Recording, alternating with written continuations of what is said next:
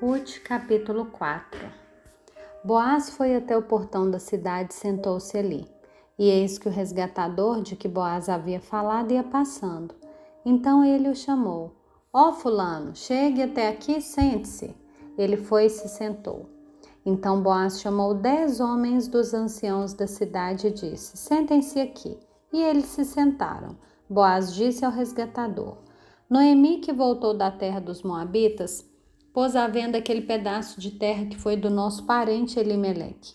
Então resolvi informá-lo disso e dizer a você: compre essas terras na presença dos que estão sentados aqui, na presença dos anciãos do povo. Se você quer resgatá-las, faça isso. Se não, diga para que eu o saiba, porque não há outro que possa resgatá-las a não ser você, e depois de você, eu.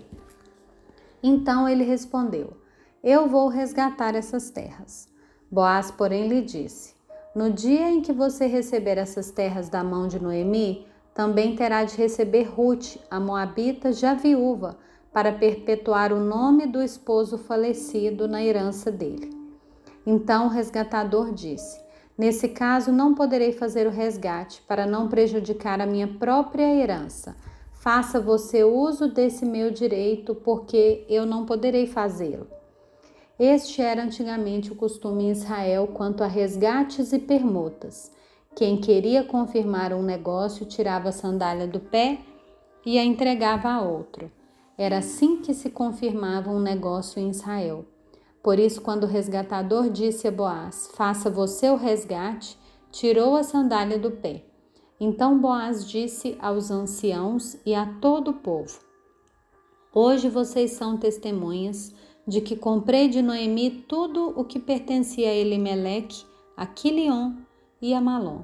E também tomo por mulher Ruth a Moabita, que foi esposa de Malom, para perpetuar o nome deste sobre a sua herança, para que este nome não seja exterminado dentre os seus irmãos e do portão da sua cidade.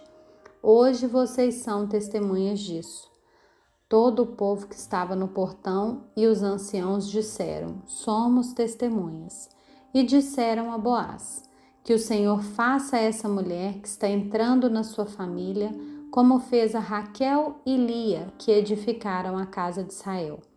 E que você, Boaz, seja um homem poderoso em Efrata, e que o seu nome se torne famoso em Belém que com os filhos que o Senhor lhe der dessa jovem, a sua casa seja como a de Pérez, o filho que Tamar deu a Judá.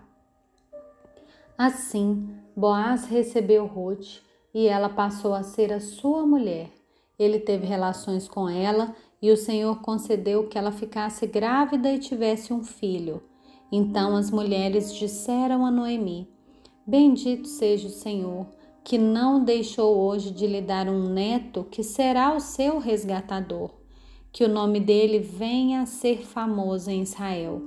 Nele você terá renovação da vida e consolo na velhice, pois a sua nora que ama você o deu à luz e para você ela é melhor do que sete filhos.